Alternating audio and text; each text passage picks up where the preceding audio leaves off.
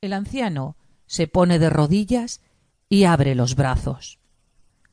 Oh, gran espíritu de la aurora boreal, ven cuando quieras venir y déjanos oír tu voz. El muchacho ya no pregunta nada. Sabe que la primera aurora boreal del año escribe en el cielo mensajes que sólo los hombres sabios como el abuelo pueden leer y anunciar a la comunidad. Llega la tarde y el cielo se encapota, pero no de nimbos ni de cúmulos espesos, sino con una especie de tules blancos, casi transparentes, como si las grandes nubes de pronto se hubieran adelgazado hasta semejar unas gasas flotantes.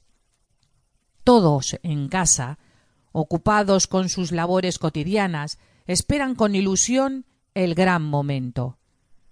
El padre de Jack está tejiendo una red y canta una hermosa canción que habla de la llegada de la primavera sobre una gran meseta de agua que se había secado y que ahora se convierte en un manto verde que acoge a las flores y a las aves recién llegadas. La madre está terminando de coser un pantalón para el niño pequeño, hecho con los restos de una piel de oso blanco que el padre cazó el verano pasado. Jack manipula la cámara de vídeo que Ted Lindsay le regaló en Navidad.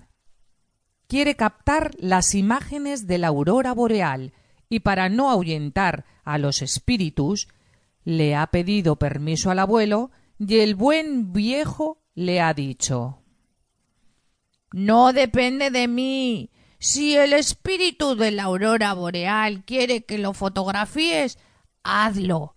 Si le apetece, te lo permitirá. Lenta, como una gruesa cortina que no termina de cerrarse, cae la noche. La familia aguarda con respeto y ansiedad la llegada del fenómeno celeste. Sienten que sus corazones aceleran sus marchas y casi pueden oír los latidos en el denso silencio. Ya viene. anuncia el abuelo con voz grave, como la de un sacerdote. Miran el cielo y les parece más negro que de costumbre. Por el norte la oscuridad empieza a difuminarse y unos resplandores lejanos parecidos a las centellas de un rayo, iluminan el cielo y le confieren una menguante claridad. A lo lejos, como batida por un gigantesco ventilador, aparece una espesa neblina de color verde.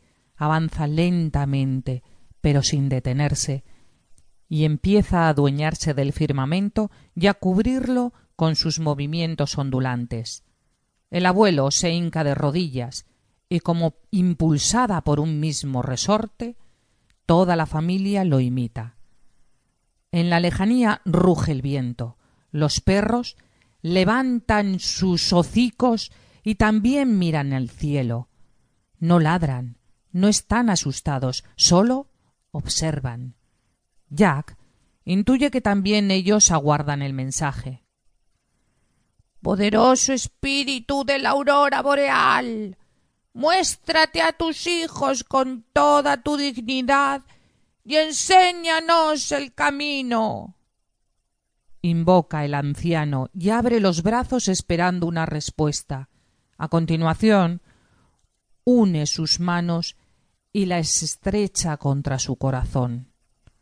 La neblina verde se adelgaza en el firmamento hasta quedarse como una tela fina que cubre un prado en primavera, pero transparente, y del este empiezan a flotar otra, en remolino pero lenta, como unas manos de humo azules que se agitan. Casi al mismo tiempo, del oeste se filtra una nueva de tono rosa encendido. En su danza celestial, acompasada a cámara lenta, los colores mágicos se juntan, pero no se mezclan. De tanto en tanto, en lontananza, retumban fogonazos de luz crema casi blanca, como los chispazos de candelas lejanas que deslumbran la noche cuando cae un rayo. Hay mensajes en las alturas, dice el abuelo. Cada uno a su manera trata de descifrar algo, de reconocer una figura o de enlazar una señal con un deseo, con alguna meta lejana.